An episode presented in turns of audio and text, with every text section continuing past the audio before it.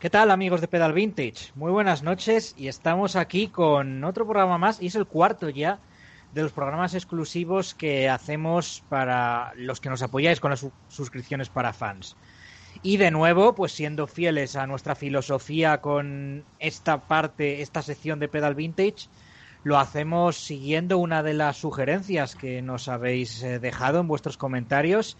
Y además una sugerencia que yo creo que tanto a Miguel como a mí nos motiva bastante porque es un ciclista que en esta fase de su carrera a ambos nos, eh, nos, gustaba y nos va a gustar hablar de él. Buenas noches, Miguel, Miguel González, y hoy hablamos del Armstrong pre-cáncer, que creo que es un tema bastante interesante.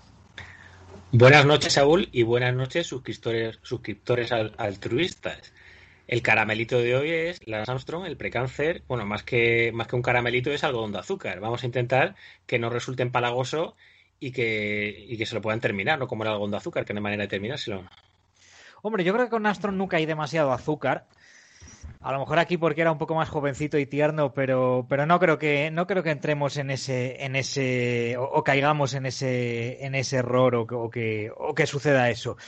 Yo creo que si hay que comenzar un poquito lo que es la trayectoria del Armstrong pre-cáncer, que además como, bueno, por aclarar brevemente y a, lo mejor para alguno de los oyentes más jóvenes, pues, pues era un ciclista bastante diferente al post-cáncer, era un ciclista de corte más clasicómano, pero también que estaba siguiendo una progresión muy interesante de la que hablaremos hoy. Y yo creo que un buen punto de partida es eh, comenzar con lo que fue su participación en los Juegos Olímpicos del año 92 en Barcelona. Por el hecho de que esta fue su última carrera como amateur, recordad que entonces los Juegos Olímpicos solo existían en categoría amateur, no existían todavía en categoría profesional para el ciclismo en ruta. Y de hecho él dice que prolongó su estancia en la categoría amateur para poder participar en estos Juegos Olímpicos. Y unos Juegos Olímpicos, además, que además de ser su, su, última carrera antes de pasar al profesionalismo, que lo iba a hacer con Motorola, también es muy significativa, no por su resultado en particular, que no fue tan reseñable, quedó en el puesto 14, sino porque los gana Fabio Casartelli, que va a ser después compañero de equipo suyo y va a protagonizar aquella trágica escena del Tour de Francia del 95 cuando fallece desafortunadamente por aquella caída en, en, aquella bajada del Portet d'Aspet, en aquel Tour de Francia. Eh, Miguel, no sé cuándo, bueno, primero si quieres comentar algo sobre esta participación ahí en, los Juegos Olímpicos y después un poco cuándo escuchas primero hablar de Lance Armstrong, ya aquí en el año 92 o ya es cuando empieza a ganar cosas en el 93. No, porque yo como comenté en programas anteriores, la primera vez que, me empecé a fijar en él fue en el Tour de Francia del 93, en esa etapa de Verdún, que mi padre antes de, antes de que ganase esa etapa ya dijo que iba a ser muy bueno, yo no, le hice mucho caso, y entonces, claro, una vez que ya se hace es conocido, porque luego no solo ganó esa etapa, sino fue el campeón del mundo, empiezas a investigar y vas tirando para atrás. Y ya te das cuenta de que de su actuación en los, en los Juegos Olímpicos y sobre todo que era ya un, corredor que, venía marcando terreno. ¿Por qué? Porque era un corredor que destacó muchísimo en el triatlón, peleándose, o sea, compitiendo contra gente mayor que él, haciendo grandes marcas. Era un corredor muy, muy corpulento. Ya se puede que como su, su madre se divorció, pues y era muy joven, tuvo una, una relación muy, muy unida a ella, porque era a lo mejor, no sé si es que si lo tuvo con, por 18 años o por ahí, y claro, y, luego tuvo ya un padrastro, pero claro, él estaba tan unido a su madre que luego en el, campeonato del mundo, cuando el rey le dijo que eso, que, solo podía ir a, solo podía ir a visitarle él, dijo, viene mi madre porque te dé morcilla. Al final se, se bajó los pantalones. Entonces Astron llegó con la etiqueta de, bueno, esto no lo sabíamos, pero llegó con la etiqueta de esos Juegos Olímpicos que a la poste fueron los últimos en los que no podían participar los profesionales.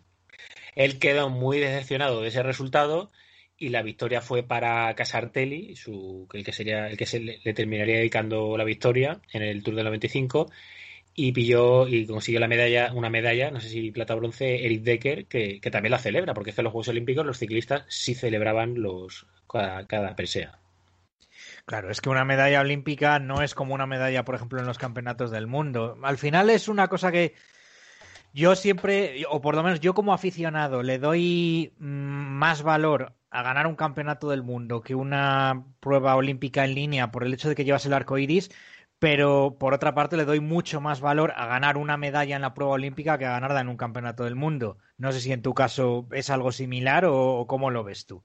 Sí, porque yo me quedé con la frase de Oscar Freire, del que eh, hablamos ayer en el programa. En, los Juegos Olímpicos del año 2000 le preguntaron, dice, ¿qué, qué prefieres? Y claro, por entonces, claro, casi sonaban más, a mí me sonaban más importantes los Juegos Olímpicos que, el Mundial, pero Oscar dijo no, dice, yo prefiero otro arcoiris. Pero dice, pero si es medalla, prefiero medalla olímpica. Hmm. Pues bueno, hay un profesional que, está de acuerdo con nuestra visión desde el lado de los aficionados. Después de estos Juegos Olímpicos viene el paso profesional de Armstrong con Motorola y, llega pues eh, ese resultado del que se ha hablado muchas veces pero que al fin y al cabo no deja de ser una mera anécdota, viendo cómo anduvo en las carreras inmediatamente posteriores, que es que en su primera carrera, que fue la clásica de San Sebastián, llega último. Y bueno, evidentemente él, a ver, Armstrong ya era era, era un gallito, era un tío que, que, llegaba con muchas ambiciones. Esto cuando lees un poco después sobre él, pues, pues se nota, ¿no? Y a él pues le hirió un poco por dentro el, el, en su primera carrera profesional llegar último, llegar último entre los que llegaron a meta, claro, que también esa es otra, porque en aquella clásica en San Sebastián, si no recuerdo mal, eh, la ganó Raúl Alcalá y hubo bastante mal tiempo, o sea que también llegó un poco en la miseria entre la lluvia y demás, que fue un día para no olvidar para lo malo, para él. Esa clásica de San Sebastián se disputó bajo un aguacero, entonces él quería terminar la carrera. O sea, en mi primera carrera, pues lo más importante es terminarla. O sea, que no es que se venda, ah, es el más malo de todos, sino que es el, el 50 mejor de los que de los que terminasen, que no son los que terminasen, pero muy muy pocos corredores. O sea, que si no, si se hubiera retirado, ¿Qué pasa? Que tenía. Es mejor retirarse que decir que has quedado último, ¿no? Es mejor terminar la carrera. Entonces, eso es algo testimonial. Lo que pasa que. ¿Te está gustando este episodio? Hazte fan desde el botón Apoyar del podcast de Nivos.